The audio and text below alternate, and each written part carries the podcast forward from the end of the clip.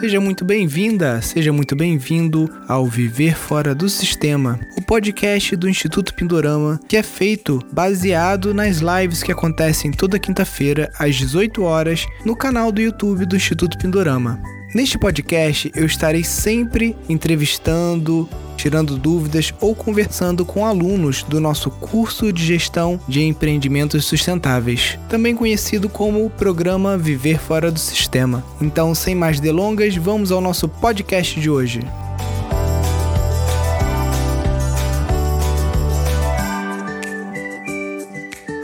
Pessoal, eu estou aqui com o Robson Lunardi. Ele é um dos principais cabeças aqui do movimento de tiny houses no Brasil. Ele é a esposa dele, a Bel. E o nosso convite para ele contar um pouquinho sobre esse estilo de vida, né? Ele mora numa casa que tem rodas, que ele mesmo construiu com a esposa dele. Eu já sigo os dois há bastante tempo lá no canal deles do YouTube que para mim é um dos melhores canais que tem, é, mesmo se comparar com outros canais de língua inglesa. Eles viajam pelo mundo, já viajaram outras pessoas também que vivem em tiny houses. Então, é um movimento bem interessante e que está muito em ressonância com esse movimento que o Pindorama faz de casas autossuficientes, casas ecológicas, de repensar materiais construtivos, repensar estilos de vida, uma vida com menos é, complicações, né, Robson? Obrigado aí, boa noite. Boa noite, tudo bem, pessoal? Bom, vocês que não me conhecem, basicamente, é, eu sou um dos embaixadores aqui do movimento Tiny Houses daqui no Brasil, no caso, tá? O movimento Tiny House é um movimento mundial, começou nos Estados Unidos, tá? Após é, a crise a, a, crise financeira de 2007. Então o que aconteceu? Já existiam tiny houses no, nos Estados Unidos, já existiam tiny houses no mundo, só que era uma coisa muito isolada, era uma coisa que é, é, só quem conhecia mesmo, só quem gostava desse, desse estilo de vida já, já, tinha adotado. Era uma coisa extremamente pequeno, né? Vamos falar, eu dava pra contar no dedo quantas pessoas moravam na tiny house. Talvez eram até cinco, não sei, quatro pessoas, né? A gente tem muito pouco registro de quem começou antes, né? E aí o que aconteceu? Com o boom da, da crise financeira, algumas pessoas começaram a morar em veículos, né? E nos Estados Unidos é proibido morar em veículos, né? Então o que aconteceu? Muitas pessoas começaram a comprar trailer. E aí perceberam que morar em trailer também é proibido. Aí falou, já que estou morando num veículo, já é proibido, então eu vou procurar alguma coisa que seja é, baixo custo, né? Uma coisa que tenha um conforto de casa, porque eu não vou conseguir voltar para minha casa. Minha casa estava sendo penhorada. Né? Então o que aconteceu? É que as pessoas começaram a adotar, construir casas, derrubaram os trailers e começaram a construir casas em cima dos trailers, né? E de lá para cá começaram a surgir alguns protocolos de construtivos e muitas coisas boas surgiram ao longo desses protocolos construtivos, porque trouxe muitas recomendações, né, para que a pessoa simplifique a vida dela. Então, o, é, o que definiu de fato o que, que é o famoso tiny living, né, o, o, formato que a gente conhece hoje. O que, que é o tiny living? Tiny living basicamente é o estilo de vida das tiny houses, né?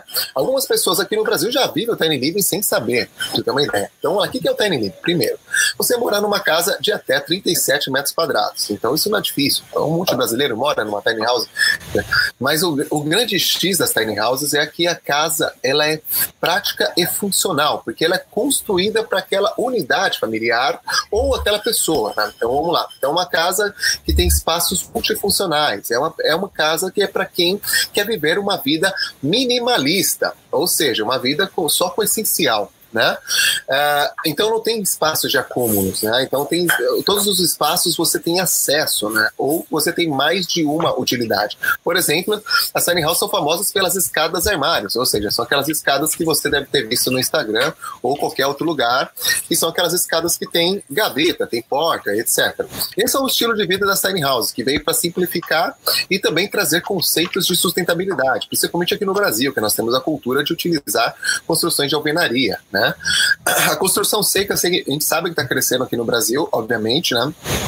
Principalmente com steel frame, mas o wood frame é muito pouco explorado, apenas só é explorado, por exemplo, lá no sul, né? Uh, tiny houses. Tiny houses são só sobre rodas? São só tiny houses de construção seca? Não, tiny house pode ser feita de bioconstrução, né? Pode ser feita de container, pode ser o seu próprio apartamento pode ser uma casa, né? Desde que ela tenha todas essas características que eu acabei de falar, principalmente a sustentabilidade. Uma das coisas que o movimento se preocupa bastante é justamente a casa ser saudável para você. Né? Não adianta você morar num espaço de confinamento. O que é um espaço de confinamento? Basicamente são casas pequenas, né? Isso aqui é um espaço de confinamento, né? E, e como você usa é, bastante janelas, e janelas com estanque, estanqueamento. O que é estanqueamento? Justamente não tem entrada de ar, para justamente manter o calorzinho, e é, um, é uma casa isolada. Isso aqui é, uma, é um teto isolado, parede isolada. Então você tem que ter preocupação com troca de ar, por exemplo. Né? E, e, e não pode ter, por exemplo, materiais que têm, é, ele, ele, como fala, compostos voláteis orgânicos, como, como já, uma vez eu estava construindo a tiny house, o próprio Nilson me ligou, Robson, não coloca o USB dentro de casa porque o USB solta uh, o famoso VOC, né? E eu aprendi, acabei aprendendo com ele. Eu nem sabia que existia esse tal VOC. Né? Aí descobri que tinta tem isso, um monte de coisa tem isso, né? né? Então, é uma das preocupações que eles têm, né? E aí a gente começou a anotar todos esses protocolos, aprender com eles, obviamente, né? E tentar trazer isso tudo para o Brasil. É, a gente sabe que culturalmente a gente não tem é, a gente não tem esse conceito de construir as casas por conta própria, né? É uma coisa que a permacultura trabalha bastante, por exemplo, né? Porque a gente sabe que as ferramentas são caras, os materiais são caros, né? E, e, então o que acontece? Muitas pessoas que querem construir a própria casa acabam procurando, obviamente, o, a, a nossa melhor tecnologia de construção de casa, que é a bioconstrução, que, que continua crescendo nessa modalidade, né? E as casas ainda de, de construção seca ainda é muito restrita aos técnicos, né? Então, as pessoas ainda não têm, não, não têm costume de comprar ferramentas, até porque vivemos num país com alta desigualdade alta e péssima distribuição de renda, né? O que, que causa que, que qualquer coisa que é vendida no mercado é muito caro para a gente, porque tem alto imposto também, né? E, e se a gente não tem acesso ao material, a gente tem um, uma péssima educação, então a gente não vai ter vontade de construir a própria casa, a gente vai ter vontade do que fazer o quê? Consumir, que é o que a gente aprende desde pequenininho, que é consumir materiais, comprar coisas, é, ter uma casa grande e comprar um carro da hora né? O que, é esse carro da hora? Eu não sei. Mas aí, é essas coisas que a gente aprende. Basicamente é isso. Então, o movimento Tiny House, só para finalizar aqui, ele, o que, que ele vem? Ele traz aqui no pro Brasil o conceito que é o resgate do que é do que é tratado, por exemplo, em permacultura, que é tratado em diversos é, assuntos, né? Por exemplo, o minimalismo, o essencialismo, que é a simplificação da vida, tá? Para que a simplificação da vida? É, simplificar a vida serve para você justamente ter mais tempo para você fazer hobby, mais tempo para você estimular a criatividade, fazer leitura, tudo aquilo que realmente importa. Entendi, Robson. Eu só, só não peguei na hora que você falou qual que é a metragem máxima que delimita uma tiny house. 37 metros quadrados. 37. Tá? Isso aí, é, isso aí é um, foi um padrão internacional que foi definido, é, é o tal do IC, né? Geralmente o IC ele, é, ele é IRC na verdade, IRC, perdão. É. IRC, perdão. É, é, esse IRC, ele que define todos os, os, padrões de construções do mundo, né? O que é uma casa transitória, é, um edifício transitório, um edifício não transitório, o que é um prédio, o que é uma casa, o que é, é um motorhome, o que é... Então, todo tipo de, de coisas que podem, poderiam virar... Então, eles criam um código, é uma forma de você padronizar mundialmente. Alguns países adotam isso de, de cabo a rabo, né? O Brasil adota também, obviamente, né? Mas, mas demora muito muito para atualizar as nossas, as nossas normas. Então, basicamente, é, a Tiny House, então, provavelmente no futuro, não sei quando, provavelmente vai, vai chegar no Brasil com esse, com esse código. E aí não sei que vai, o, que, o que vamos esperar disso, né? Em relação ao, à cobrança de impostos ou não. Por enquanto, as Tiny Houses sobre rodas não incidem imposto de PVA nem IPTU, porque é um veículo. E, e PVA não incide porque não, não tem motor, né? Então não é um veículo automotivo, então não paga IPVA, e também não é uma casa com fundação, com radier, né? Então ele não paga IPTU. Basicamente só paga o licenciamento para manter a placa ativa para você poder circular nas, nas rodovias, tá? As normas que regem nas tiny house sobre rodas é o Denatran e Metro, e nas casas fixas e transportáveis, ou seja, que não tem roda, basicamente é as mesmas de qualquer construção brasileira, tá? Entendi. Legal até porque existe um, um gap legal aí, né? Então você tá meio que num limbo, não é casa, não é carro, não paga imposto, né? Rola um Exatamente. desobediência civil involuntária, né? Exatamente. Na, na, na, verdade, ele, ele nasceu um pouquinho com esse caráter, né? Justamente, é, um, é uma forma de. Foi uma, um improviso, né, na verdade, para ajudar, na verdade, as pessoas a resgatar a, a, a, dignidade, né? Porque muitas pessoas estavam perdendo a casa nesse momento da crise. Né? Não sei se vocês lembram disso. Cara, muitas pessoas, principalmente as camadas mais pobres, perderam as suas casas. Né? Então, estavam morando num veículo. Imagina, uma pessoa morava numa casa de 3 mil metros, mil metros quadrados, 900 metros quadrados, que é um absurdo para o brasileiro, porque isso para a gente é uma mansão, mas lá é uma casa comum, né? Três, aí foi, foi morar numa casa de, de, de 27 metros quadrados, 9 metros quadrados, 10 metros quadrados. É uma mudança e tanto, né? Sim, interessante. E até você falou dessa da metragem de 37 metros quadrados, né? Isso é interessante porque estava até conversando com, com minha esposa e, e tudo mais. Caso se adote esse modelo de tiny house fixa aqui no Brasil, de você construir ela num terreno, Parece que existe uma metragem mínima. O lote, o lote urbano mínimo é 360 metros quadrados. Não pode existir lote menor do que isso. Né? Uhum. Então, eu fico pensando também que a, a, legislação deve regular também o tamanho mínimo de uma casa dentro de um terreno e a gente já estava pensando em formas de burlar isso. Por exemplo, ah, se você faz três tiny houses geminadas, uma coladinha na outra, botou um telhado só, o que contém área de projeção, né? então não é, vamos supor, três tiny houses de 20 metros. Então você não uma, precisa uma casa 60 metros quadrados. Né? Não, não, precisa geminar. Ele, ele, conta as casas. Você pode ter áreas comuns, por exemplo, e aí começa, ele soma. Não precisa.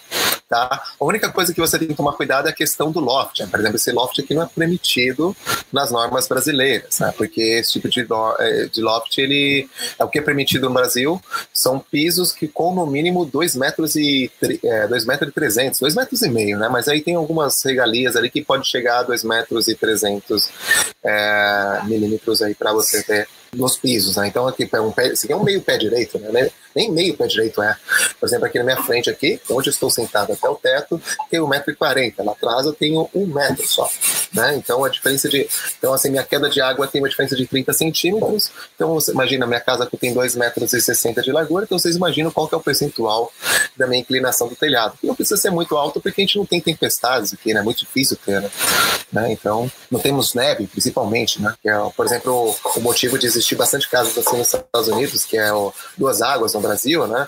Lá o que é chamado de gable roof. Então, os gable roofs, eles, na verdade, eles existem justamente para uma forma da neve cair e rolar para as laterais da casa, né? Senão, se acumular muita neve no telhado, obviamente a casa vai afundar. Poxa, legal, Robson. O, agora, essa área do, do loft que você falou, se você lança isso no projeto como um giral ou um mezanino, mesmo assim pode ser que tenha algum problema. Porque, não, é, o, o, giral não.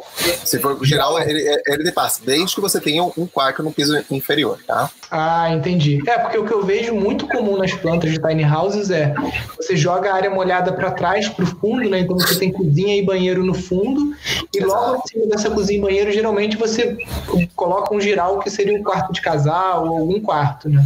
É, tem, você também, depende, as normas brasileiras de, de, de, construção civil, ele varia de acordo com o município, pode ser que ele varia de acordo com o estado, vai depender da cidade onde você está, né? Você precisa consultar isso na internet e ver qual é a norma que rege a sua cidade. Por exemplo, tem cidades que são realmente rígidos nessa questão de construção, né? Não por exemplo, o banheiro do lado da cozinha, como tem muitas tiny houses, né? Mas por que aqui na tiny house você consegue construir banheiro do lado do, da cozinha? Porque a gente usa o banheiro seco, né? No, o banheiro seco que é famoso aí na, na, nas ecovilas, principalmente, né? Por que, que o banheiro seco ele é importante na, na construção civil, principalmente das tiny houses? Porque quando você usa a privada comum, você quando vai apertar a, a, a descarga, você tem muita movimentação de ar. E essa movimentação de ar, você sabe que espalha bastante coliformes fecais, não só coliformes fecais, mas outros tipos de bactérias no ar, inclusive no teto, né? Essa movimentação, mesmo com a tampa fechada, né? Ele, ele faz com que o, essas bactérias se espalhem absurdamente, né? É uma coisa bem... É, é bem nojento. Se você pegar um dia uma luz negra e olhar no seu banheiro, por mais que você lave o seu banheiro, você vai perceber que você não lava tão bem, você não lava o telhado do seu banheiro. Quem que lava o telhado do banheiro, né? Mas vamos lá.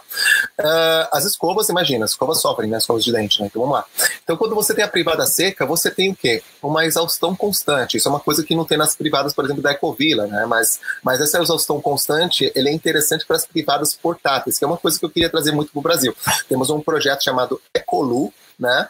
Que é um projeto que é justamente para trazer é, as privadas portáteis seca, né? Que são as privadas composteiras. Você inicia a compostagem na privada e você finaliza numa composteira. Né? Então, basicamente, está lá fazendo um, o número 2, você vai jogando um pozinho por cima e ele tem um separador de xixi, né? E aí reduz bastante, facilita bastante a manipulação e deixa o processo bem higiênico e bem prático. Né? O xixi numa tiny house, por exemplo, ele pode misturar na água cinza, né? Ou você separa ele, porque ele é um biofertilizante, né? Então, a permacultura é super utilizado aí para, principalmente em, em, árvores, né? Pode utilizar aí, principalmente em plantas que precisam bastante de nitrogênio, e aí vocês sabem como, faz, como é que a gente faz para isso. Então, a, a, vida numa tiny house, ele tem muitas intersecções, tanto com minimalismo, também com, com, com, com a, a permacultura, né? Então, a gente usa privada seca, a gente tem preocupação com a sustentabilidade na escolha dos materiais. É uma pena que a tiny house imóvel a gente não consegue construir ainda de bambu e de bioconstrução, né? Porque é, como tem vibração e movimentação, isso pode tudo rachar e, e pode desmontar. Mas para uma casa fixa, é a nossa próxima, o nosso próximo projeto. Vocês se preparam. Deixa eu fazer uma casa bem construída. Eu vou, vou, lá, vou lá no Pindorama fazer o treinamento de permacultura com eles. E aí a gente vai fazer essa, esse desafio. Então, eu, eu não sei se. Eu acho que vale a pena estudar o bambu como método construtivo para tiny house imóvel. Por quê? Sim. Tem bastante vontade. Sabe, o bambu ele se popularizou como material construtivo aqui no, no Ocidente após um forte terremoto na Colômbia, que foi na década de 70. E aí a maior parte das casas de alvenaria, né, que é toda travada, ela, elas colapsaram, né? E como existe uma tradição campe, campesina, principalmente na região lá cafeteira lá de, de, da Colômbia, né, de se construir com guádua, que é um, uma espécie de bambu gigante, o, as casas são feitas sobre pilotis e construídas de uma forma que elas têm um balanço, entendeu? Entendi. E aí com o terremoto elas não caíram. Então, não, é interessantíssimo. Eu, é, eu acho que dependendo de como se pensar nessa. Como até uma vez eu comentei contigo a questão dos laminados, Sim. tem que ver como que se vai encaixar, né? Porque o laminado você pode transformar ele numa placa, igual um compensado, e aí ele vira igual um USB da vida, né? Eu tenho muita vontade de fazer uma tiny house imóvel de bambu. Isso eu já deixei bem claro até nas nossas redes sociais, que é um dos sonhos meus também, né? É um desafio, na verdade. Eu queria fazer um desafio, e aí eu. É, é, mas eu preciso estudar bastante bambu, né? Porque a gente sabe que precisa fazer um tratamento no Brasil, né? Para os bichinhos não comer, por mais que ele já seja resistente naturalmente, né? Então a gente é, tem muitas questões que ainda que eu preciso, é uma questão minha, de, de adquirir conhecimento para que eu tenha segurança de transmitir e espalhar esse conhecimento para todos vocês. Mas com certeza esse projeto vai vir futuramente, mas é um projeto que a gente tem namorado bastante, não só com os laminados ecológicos, mas também com também com o uso de né, de palha, por exemplo, né? não sei como é o nome daquela daquela arte que nós temos que a gente usa para fazer é, a veneziana, sabe aquelas de palha, é bem brasileiro isso, cara. Né? Porque a gente já viu umas, a umas tiny houses lá no, nos Estados Unidos, na verdade, tem uma que é bem oriental. Se vocês quiserem saber dessa tiny, dessa tiny house, tem lá no, no canal da Kirsten Dixon. Se vocês não conhecem, é uma documentarista né, que viaja o mundo conhecendo moradias alternativas. Né? E ela tem, visita bastante tiny houses. É da faircompany.com ou .org, alguma coisa assim, faircompany.org. Vale muito a pena. Pena que é em inglês, né? Mas vamos lá. Então ela, e ela visitou uma tiny house justamente que tem esses acabamentos, esses acabamentos. Mas a estrutura ainda é de wood frame. Mas eu queria substituir, por exemplo, fazer uma casa semelhante dela, só que com estrutura de bambu, como o próprio Nilson acabou de destacar. Bom, vamos lá. A construção de, de tiny house em micro-ônibus ele é chamado de é, Tiny Truck, tá? Tiny Truck Home. Esses são os nomes utilizados nos Estados Unidos, tá? Assim como o Tiny House e Container, tem cada, um, cada, cada tipo de Tiny House tem um segmentozinho lá, que eles, eles chamam cada um, tipo Tiny Shipment House, né? É, container House, Tiny Shipment Container House. Então lá eles chamam de Tiny Truck Home tá? Que é um, um, um, derivado do motorhome. Qual é a diferença do tiny truck home do motorhome? Basicamente, o, o isolamento e, e, a construção interna, ele se assemelha muito mais a uma casa do que uma casa compacta, mais sintética, como é o motorhome. O motorhome, ele tem que ser leve, né? Motorhome é para quem quer viajar o máximo de quilômetro possível. Eu quero ir do Brasil para o Alasca. Não tem veículo melhor que o motorhome, né? E aí, quando você quer um motor casa, você tem um conforto a mais. Então, você vai aumentar o peso da casa e você, obviamente, vai gastar um pouco mais de gasolina. Aí, você tem que fazer um cálculo de crédito carbono, quanto qual que vale a pena para ti, pro estilo de vida que você quer. Mas quem que, quem que rege as regras do motorhome e do, e do, do e do ônibus, micrônibus, são é o Denatran e o Imetro. Mas se eu não me engano, tem uma. Eu, eu acho que o, o, o Imetro ele foi para motorhome e micrônibus está liberado por enquanto. Não, não precisa passar por Imetro, mas as, os reboques, todos eles, ou seja, as tiny houses, são puxados. Reboques são veículos que são puxados por um outro chamado de veículo trator ou veículo cavalo, né? Então esses aí se chama de reboque. Então o caminhão carrega um, um, uma carreta, é um reboque. Então esses aí precisam passar tanto por Imetro quanto por Denatran, tá bom? A, a empresa que nós montamos, né? É, eu, é, agora estou fazendo parte dessa empresa, é uma empresa chamada Tiny Houses Brasil. É uma empresa facilitadora, é um grupo de amigos e parceiros que se uniu para facilitar a construção de tiny houses no Brasil. Nós não somos uma fábrica de tiny houses, mas a gente constrói tiny houses, né? Fábricas de tiny houses são empresas que se consolidam e se, se maquinizam para fazer as casas iguais. Nós não somos, nós fazemos trabalhos é, artesanais, nós fazemos aquilo que o, tiny house faz. Então é um trabalho muito mais colaborativo. Nós atuamos na economia, por exemplo, colaborativa. Nós definimos essa economia ao invés da capitalista para atuar. Então, o que nós fazemos? A gente analisa cada caso. Vamos supor, a pessoa, cara, eu não sei nem como começar. A gente analisa o caso. Primeiro vai ver se ela vai querer ter uma tiny house, uma casa comum, uma casa de bioconstrução. Pra você ter uma ideia, a gente já indicou pelo menos umas quatro pessoas para fazer bioconstrução, ou, ou uma sete para fazer é, é, container. A gente não só. Nosso objetivo não é vender tiny house, nosso objetivo é trazer orientação. É basicamente colaborar com conhecimento também. Então, quando a pessoa chega para a gente com, com essa dúvida, a gente tira essa dúvida. Se for tiny house, a gente projeta, constrói e legaliza. Ou só constrói ou só legaliza. Então, pode fazer qualquer um dos três né? Ou os três ao mesmo tempo, ou só uma combinação dos dois aí que vocês quiserem, tá bom? Desde que vocês sigam alguns protocolos, porque não adianta a gente tentar legalizar uma coisa que vocês fizeram coisa errada, né? A gente não pode fazer isso, porque a gente está falando de sustentabilidade. Um dos pilares da sustentabilidade é a ética, tá?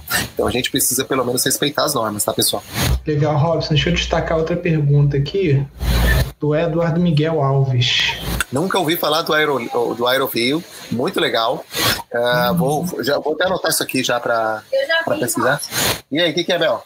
Eu conheço um pouquinho o. Ó, a Bel tá. A Bel tá, a Bel, a Bel tá participando lá de baixo. Na verdade, ela tá só escutando de paralelo, mas eu gosto de participar também. É, é a voz fantasma, né? A voz do bastidores. mas eu vou pesquisar. Eu, pessoalmente. Uma cidade sustentável Uma cidade sustentável ecológica na Índia. Exatamente. Vou pesquisar sobre isso. E sabe alguma coisa sobre essa cidade de. Não, não vou. Mas é, se for uma cidade sustentável e ecológica, cara, é o futuro, né, gente? Estamos vivendo justamente uma, uma crise pandêmica, né, que é justamente por responsabilidade nossa mesmo. A gente sabe disso, né? Se a gente não, não, não ficasse mexendo com os animaizinhos, se a gente não, não consumisse os animais silvestres ou fizesse coisas erradas com ele, provavelmente o Covid ainda não teria chegado na gente, ou talvez não teria nem chance de chegar na gente, né?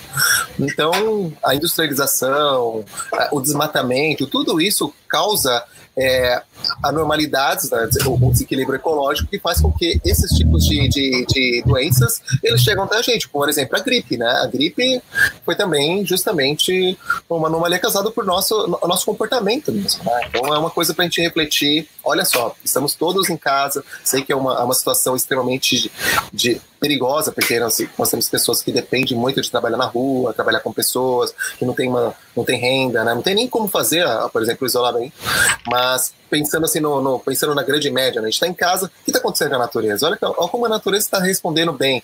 Cara, o céu daqui de Porangaba, por exemplo, de onde, onde eu moro, com a minha tiny house hoje, está muito mais azul e muito mais cheio de passarinho do que tinha antes. É uma coisa que eu vim percebendo. Não sei se vocês têm percebido aí na cidade de vocês, mas aqui está ficando maravilhoso. Né? Tirando todo esse outro lado, que é um lado muito triste, infelizmente, no que nós estamos vivendo. Legal, Robson. Essa eu já ouvi falar sobre Auroville, né? É, já assisti alguns vídeos, até quando eu estive na Índia, eu comecei a me direcionar para lá, mas aí tive uma pedra no rim, aí tive que parar tudo, ir para o hospital. E conheço algumas pessoas que já é, visitaram, conheci também uma moradora, que é uma brasileira que já mora lá há 30 anos, eu conheci ela lá em Belo Horizonte. E é um, um, um projeto muito, muito pioneiro, né? Assim, é, foram realmente pessoas muito visionárias e com uma espiritualidade muito aflorada, assim, que conseguiram canalizar um, um projeto tão bonito, né? Realmente é impressionante a quantidade de pessoas. A gente sabe que a Covila é uma coisa que é, é complicado de você fazer dar certo, né? Uhum. É, humano é um bicho. um bicho é difícil, difícil. A gente sabe que ecovila, ecovila é, é, uma, é, uma, é um organismo, né? É um organismo, bem, aliás, bem complexo, né? Tem, tem pessoas, bastante pessoas e, e, se, e, se, e precisa ter uma essência, né? Quando, vamos supor que o cara que criou uma ecovila, se esse cara sai, né? Ou seja, que ele representa toda a essência da ecovila, é perigoso até que a ecovila desandar, né? Pra você ter uma ideia quão, quão vivo é uma ecovila. Esse é. é um sonho meu, esse é um sonho montar uma ecovila Vila. Aliás, a, a, Sandra Sagrado aqui falou aqui na. Tem um sonho de ver uma tiny, uma tiny house community lá no Pindorama, hein, meu? Será que é possível um dia? Ué, já vamos começar com as duas Legal.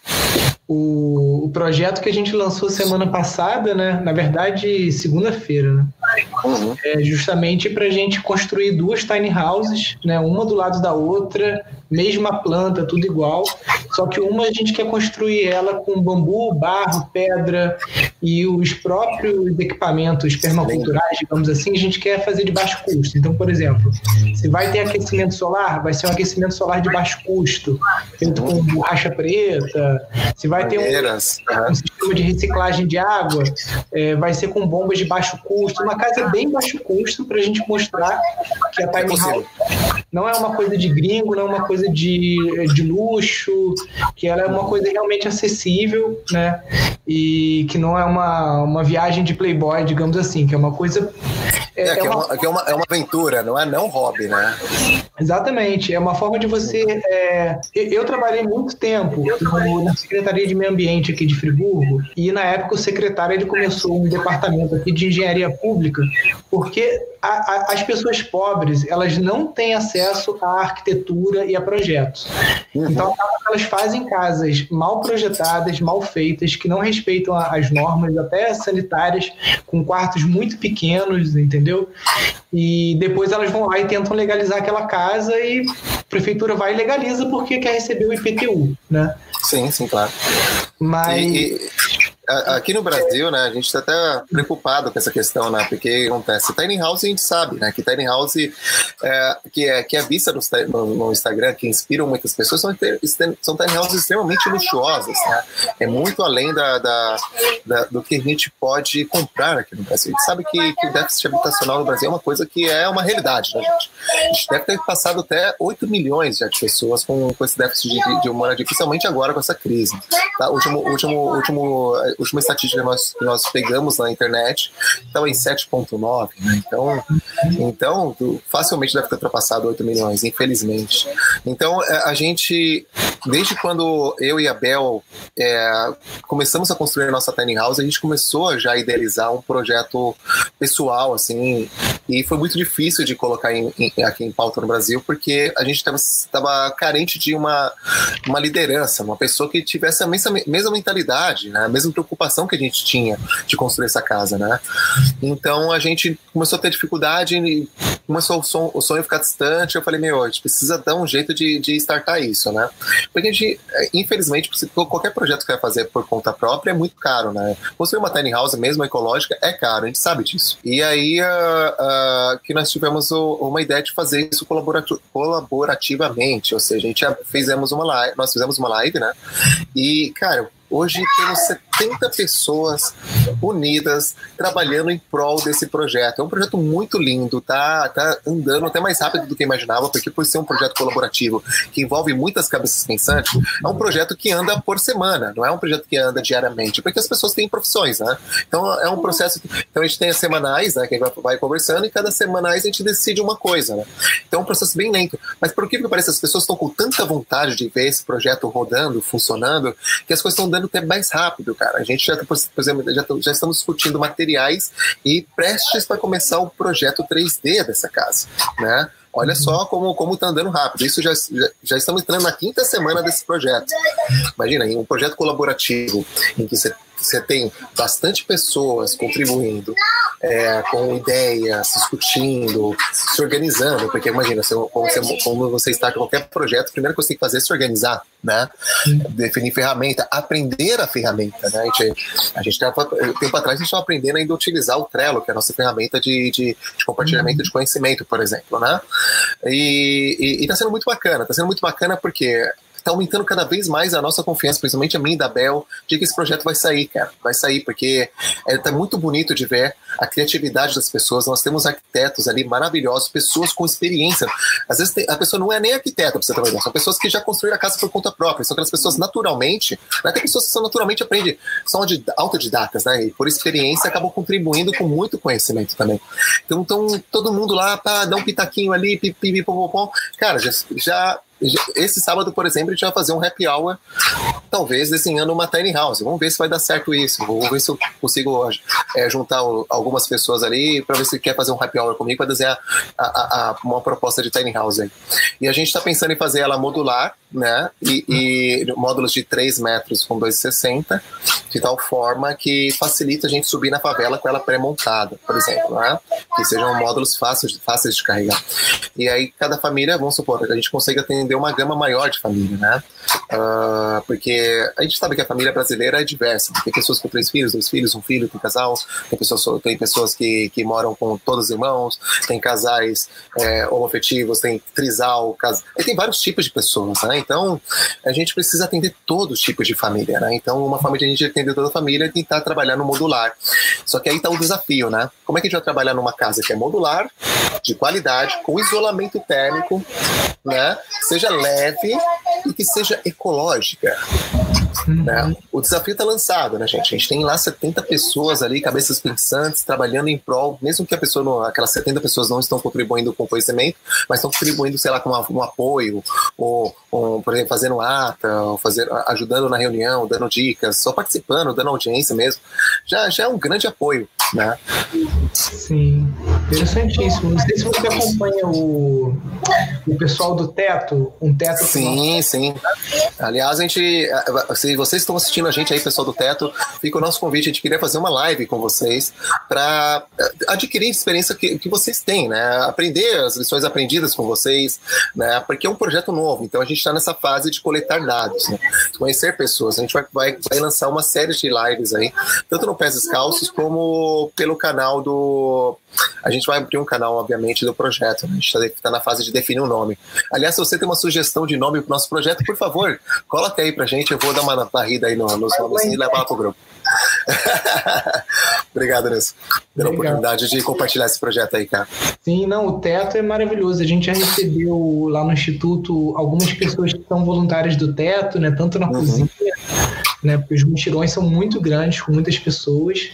Também parte do, da venda dos cursos online, elas são destinadas ao, ao Instituto Teto, né? A gente uhum. já faz automaticamente, toda vez que alguém compra um curso, automaticamente lá no Hotmart a gente já consegue habilitar o, o percentual para apoiar os projetos do Teto e de outras organizações que a gente ajuda também.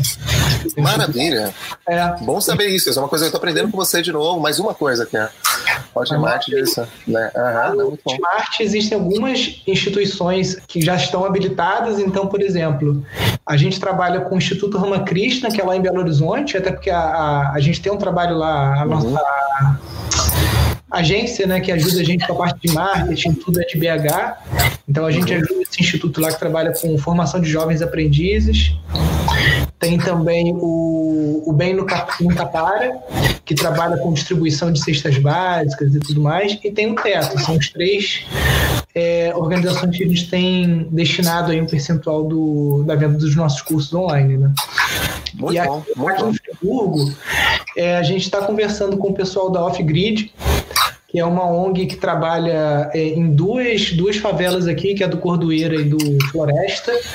E a uhum. gente quer que essas duas tiny houses que vão ser construídas aqui no, no Instituto Pindorama, elas sirvam como uma sala de aulas interativa, né?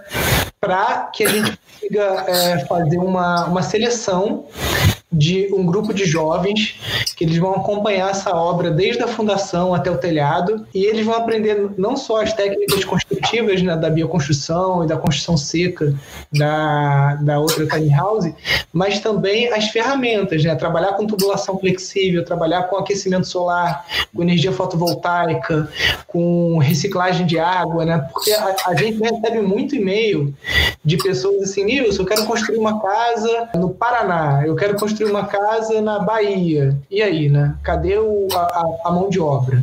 Geralmente a gente indica alunos, né? A gente, graças a Deus, já capacitou aí pelo menos umas 5 mil pessoas. E tem sempre aqueles alunos que se destacam, né? Não vou falar que dos 5 mil, a gente tem alguns que a gente conta nos dedos, mas que fizeram um trabalho excelente, estão se destacando no, no mercado, digamos assim, né, como bioconstrutores, como bioarquitetos. Então, geralmente a gente indica é, um dos locais que você pode achar também esse pessoal, você quer construir sua casa, quer ter algum tipo de consultoria técnica, é no nosso portal. Eu vou depois digitar aqui nos comentários, mas é rede.pindorama.org.br. Esse portal ele é uma, uma ferramenta onde você pode se cadastrar como um, uma mão de obra no nosso banco de talentos. Você pode cadastrar uma terra sua que esteja abandonada. Você pode cadastrar um projeto seu. Ah, quero fazer uma mini vila de tiny houses, né? Tem aqui um terreno.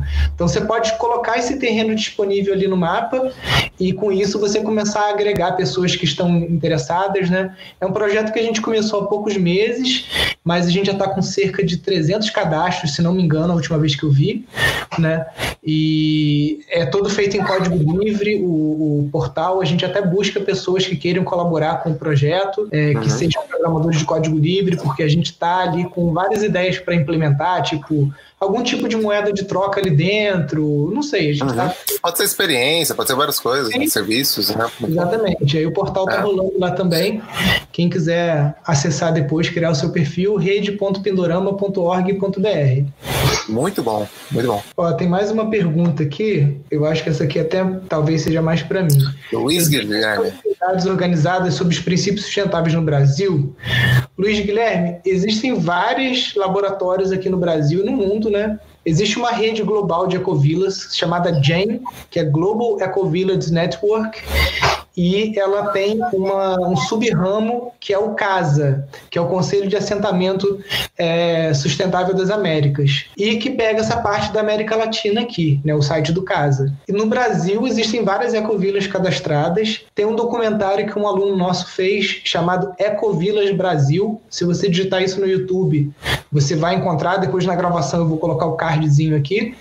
É, o Ecovilas Brasil, feito pelo Rafael a Isabel também, que é parceira nossa da Bambual Editora, ela depois conseguiu fazer o livro, né, sobre essa, esse tour que ele fez. Ele visitou algumas ecovilas e coletou muito material, entrevistas, experiências para dizer como é que é a vida nessas ecovilas. Tem ecovilas que são de um cunho mais de permacultura sustentabilidade, tem outras que são mais é, a, a, a, gente chama de cola, né? A cola da ecovila é alguma tradição espiritual, né, de meditação ou de algum mestre, alguma coisa assim. Então já tem várias experiências no Brasil. É, chamo de experiências porque são coisas muito recentes, né? Não é como você vai em outros países que já tem uma tradição de, de vida comunitária é, mais longínqua, né? Então você tem ecovilas com 60 anos, né? 70. Aqui no Brasil, a, a, a ecovila mais antiga que eu conheço é a comunidade de Figueira, ali em Carmo da Cachoeira, né? Do Trigueirinho, uhum. que deve ter aí mais de 30 anos, né? Então a gente não tem experiências muito longevos aqui no Brasil, né? Você, quando visitou as tiny houses, é, eu vi no canal, né, acho que foi mais América do Norte, você teve a chance de visitar alguma experiência coletiva de tiny houses lá? Sim, visitamos uma comunidade, ficamos lá por uma semana, né? Foi uma experiência maravilhosa, aliás, porque nós podemos conhecer as pessoas, né? E como é que essas pessoas comportavam, né? A gente estava tão emocionado de estar lá e tão, assim, sabe, conectado com o local, a gente acabou não filmando muita coisa, né? Então, o, basicamente, o que a gente tem de filmagem só é, é o vídeo que nós fizemos lá para o nosso canal.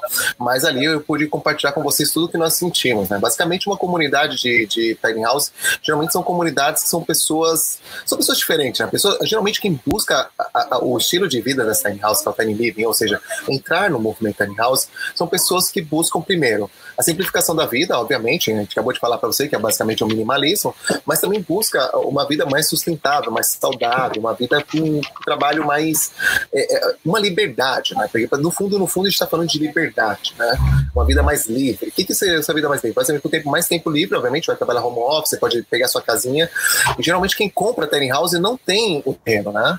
Lá nos Estados Unidos. Né? A maioria das tiny houses são, são sobre rodas, por isso que eu acabo falando muito das tiny houses sobre rodas, tá? E basicamente a gente está falando de 90% das tiny houses são sobre rodas, né? 90%. Por isso quando você pesquisa tiny house, você vê um monte de tiny house sobre rodas e todo mundo acha isso é sobre rodas? Não. Né? Inclusive lá nos Estados Unidos tem uma comunidade de tiny houses em bioconstrução, uma ecovila né? né? de, de tiny houses, né? Que basicamente são de Kobe, Kobe Home, né? basicamente uhum. são casas de, de, construídas a barro, né? Super Adobe ou, ou Hiper Adobe, né? E aí uh, uh, que vivem o Tiny Living. Mas o que, que, que, que eu pude notar? Que as pessoas são bem coletivas. Né? As pessoas que buscam morar no tiny house, ele quer se comunicar. É muito diferente de, de, de apartamento. Né? Quando você vai no apartamento, você está no elevador, você não cumprimenta a pessoa. Né? Quando você, eu, eu sempre cumprimentei, porque eu sempre fui uma pessoa meio doida. Não gosto de cumprimentar as pessoas. Começa com pessoa no metrô e no ônibus, cara. Quando eu morava em São Paulo, imagina no elevador, você não vou conversar. Então eu chegava lá, cumprimentava as pessoas, as pessoas pareciam ficar meio com medo. Né? O que esse cara quer? Mas já está com segunda intenção. Porque é uma, é uma cidade muito de pessoas. As pessoas a cidade torna as pessoas muito desconfiadas. Né? As pessoas se fecham né? Na, nas suas, nos seus casulos, né? Então, nas, nas suas próprias casas. Né? É um sistema de isolamento já, né? É, é um sistema de, a gente chama de sistema de toca, porque as pessoas quando entram na casa ainda se tocam no, cada um no seu quarto, porque seu quarto já tem um conforto, tem geladeira, tem televisão, tem tudo. Então as pessoas só conversam só na hora de jantar, olha lá, né? Mas vamos lá. E a Tiny House faz um movimento totalmente contrário a isso. O que, que eles fazem? Né? Eles querem mais que é ficar fora da Tiny House. Então, você chega lá, as pessoas estão tudo sentado lá, olhando, e, eles começam tudo te olhar, né? O que, que é esse cara que tá chegando, né?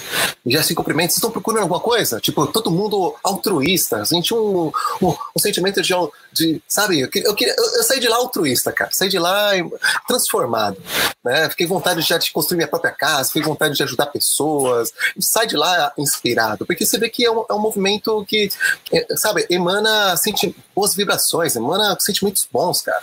E aí as pessoas, obviamente, têm a curiosidade, né? Então pergunta quem que você é, tal, conta a sua história.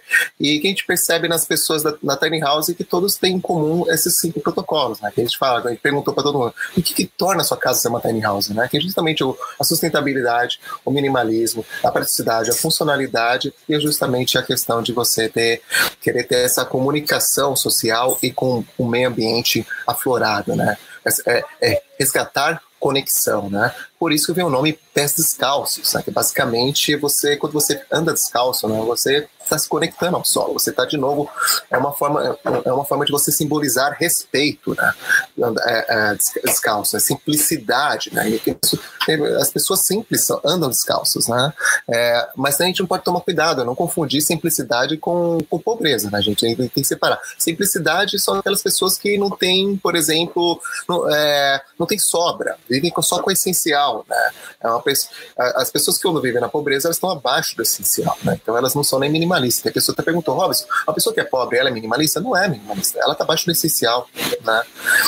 Infelizmente. Então a gente não pode nem cobrar que ela seja minimalista, a gente não pode nem cobrar é, alguns comportamentos, ela tem que dar, tem que dar oportunidade para essa pessoa aprender. Mas basicamente é isso. Então, assim, a comunidade, a gente aprendeu esse monte de, de conhecimento, que é justamente isso que a gente está trazendo para vocês da menor, da melhor maneira possível, em português. Né? Sim, é porque é outro paradigma, né, Robson? É, paradigma, é outro paradigma. de colaboração no, e não de colaboração. Exatamente, lá eh, ninguém é melhor que ninguém, ninguém fica competindo quem tem a casa mais bonita ou não. Pelo contrário, pra você ter uma ideia, né? O, o, a boa parte das pessoas que aderem ao movimento tiny house, eles constroem a casa coletivamente, né? Começam sozinho, mas quando alguma pessoa percebe que ela está com dificuldade de construir a tiny house, cara, é um final de semana, vai um grupo de pessoas que já construíram a própria tiny house, inclusive o, o grupo que a, a, a colaborativa que a Bel fez o treinamento de tiny house dela, foi um grupo de meninas que construíram a tiny house por conta própria, ou seja, são mulheres independentes, empoderadas, que construíram a própria tiny house e que ajudam as outras pessoas, assessoram as pessoas a um preço de custo bem, bem baixo mesmo. São pessoas que chegam assim, cara, gente, tem pessoas, tem situações que eles nem cobram. Por exemplo, eles chegam lá, tipo, sei lá, pega o final de semana, o cara, meu, não tem dinheiro, o cara tá sofrendo, tá chorando lá para Cara, chega lá todo mundo final de semana, pá, entrega a casa, o cara, meu Deus, eu não acredito que ele deu sonho. Tipo, esperava que ia terminar daqui seis meses, tipo, o cara termina no final de semana, sabe? Acontece. E é um tipo de coisa que eu quero startar aqui no Brasil. E é por esse motivo que a gente compartilha esse conhecimento gratuito, né? A pessoa fala assim, ah, mas por que você fica compartilhando conhecimento gratuito? Conhecimento, cara, é uma coisa que eu adquiri, eu, não sei que, eu sei que não foi 100% gratuitamente, né? Mas é uma coisa que deveria ser devolvido para, né? É, deveria ser distribuído, porque é uma coisa que liberta, conhecimento liberta. A gente tem que, tem que, tem que fazer das formas. Se você quer conhecimento mais rápido, obviamente aí que vem a consultoria, vem todos os projetos, os cursos que o próprio Pindorama faz, que a gente está está prestes para lançar, né? A Bel está finalizando o site, tá, a gente está aprendendo a questão do Hotmart, está aprendendo todas essas coisas de pagamento, por isso que a gente não lançou ainda. A gente achava que fosse simples, simplesmente só lançar o curso, workshops aí vendendo, não. Tem um monte de coisas que a gente precisa aprender por trás. Então, peço paciência, daqui a pouco a gente vai lançar, tá, gente? Um workshop de Tiny House para aqueles que querem fazer um treinamento mais intensivo, nível de detalhe, né, com uma interação maior. Legal, aqui o Ismael está agradecendo ao Instituto que ele conheceu através da gente nas né, casas de bambu e ele acabou sendo convidado para ser diretor de meio ambiente numa ONG. Né, vamos divulgar o trabalho e tá Prodígia. Legal. Muito bom, muito bom. Tem Parabéns, uma pergunta aqui também do Flávio. Aí eu acho que já é mais para mim aqui, né? Nilson, uma bioconstrução quando construído de forma colaborativa, né? Então, vamos lá. Flávio, o, existem várias métricas de metro quadrado construído no Brasil. Tem a tabela PINE, tem a tabela EMOP, que é pra, são para as obras públicas, tem o CUB. E você desmembra esse, esse valor do metro quadrado em vários itens, né? É, não só etapas construtivas, mas também itens. Geralmente, mão de obra, ela acaba fazendo uma conta de padaria, ela equivale a 50% do valor da obra, tá? e os outros 150% são materiais. Então, se você consegue trabalhar a sua obra com através de mutirão, é, obviamente o custo vai ser mais barato. Né? Diminui bastante, né? Diminui bastante. E, além disso, o, os materiais da bioconstrução também eles são mais baratos.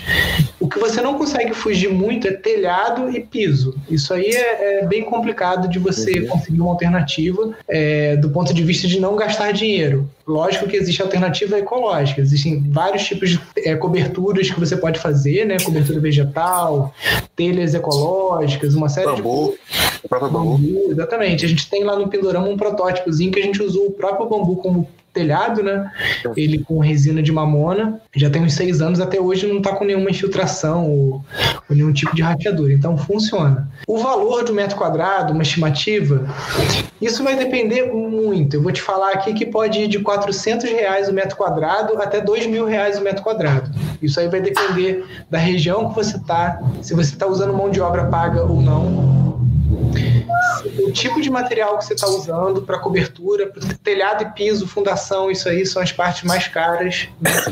Se você também está contabilizando nessa planilha é, a questão de, digamos assim, dos equipamentos autossuficientes para casa. Né? Ontem até botei um vídeo no YouTube mostrando que não é uma coisa muito inteligente você fazer uma casa convencional, porque ao longo de 30 anos, eu fiz uma estimativa lá para quatro pessoas, essa casa convencional ela te custa 120 mil reais em água, energia, aquecimento, uma série de coisas que você consegue é, equipamentos e até o próprio desenho bioclimático da casa, arquitetura, você consegue fazê-la de um formato diferente que você vai usar menos ar-condicionado, você não vai usar chuveiro elétrico, então uma série de coisas que em 30 anos você economiza esses 120 mil reais e na verdade o payback disso é muito, muito curto, né? Tem sistemas que você instala que o tempo de retorno do seu investimento é de dois anos, três anos, né? Então tudo isso vai encarecer um pouquinho mais ou não a sua bioconstrução, mas a gente já viu pessoas cons é, conseguindo terminar uma obra com R$ 1.600 o metro quadrado, é, tudo terceirizado. A gente tem um exemplo tanto do Marcelo, é, tanto Marcelo Bueno Uau, quanto a Irina, que são dois bioarquitetos que são arquitetos mesmo, registrados no, no Conselho de Arquitetura e tudo mais, que trabalham com bioconstrução. Os dois trabalham por empreitada e a última vez que eles vieram fazer palestra aqui no simpósio de bioarquitetura, os dois estavam com mais ou menos essa média de preço, tipo R$ 1.600, chave na mão. Você, é, é, eles fazem o projeto, acompanham a obra, trabalham com a equipe e te entregam com chave na mão com alguns desses equipamentos. É, eles têm site, Nilson? Tem, tem. Depois eu vou botar nos comentários aqui na gravação, porque Legal. eu não sei de cabeça. Uhum. Muitas pessoas procuram, eu preciso também, é, né? às vezes eu acabo indicando pessoas para fazer isso. Marcelo Bueno e a Irina, o sobrenome dela é ucraniano, não vou, não vou saber falar direito, mas é Bitleska, se não me engano. Ela tem Instagram também. E depois vocês podem procurar na gravação, vou colocar aqui nos comentários também. Então, para você saber, se você for contratar uma empresa, uma empreiteira, vai ficar em torno de R$ 1.600 o metro quadrado. Se você for construir com amigos e mutirão, tirando a mão de obra, você já cai por uns 800 reais o metro quadrado e tem como cair mais ainda dependendo dos tipos de materiais que você vai colocar. É, outra coisa, Flávio, essa experiência que a gente vai fazer das tiny houses, é, essa campanha que a gente está fazendo para gravar um curso com o passo a passo, é, desde a fundação ao telhado, é justamente para a gente conseguir planificar um valor de uma bioconstrução e o valor de uma construção ecológica e é, dar acesso para as pessoas a planta executiva, planilha de custo, lista de fornecedores, todas as etapas, o vídeo gravando passo a passo de como fazer isso.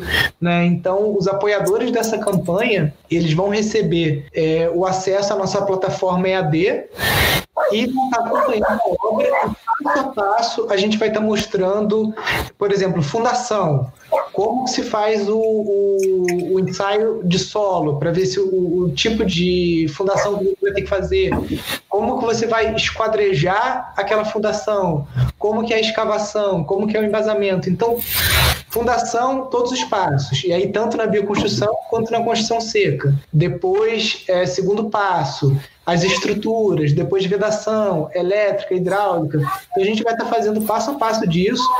É, os apoiadores vão estar recebendo que vai ter todas as plantas e os vídeos passo a passo para você conseguir construir a sua casa é, do zero.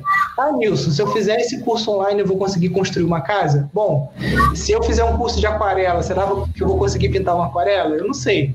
Tem coisas que a gente tem que ter um certo dom e tem coisas que tem que ter um treinamento, né? O meu, o meu chefe, que era engenheiro, ele falava da, da lei das 10 mil horas. Qualquer coisa que você pratique durante 10 mil horas, você se torna um expert, né?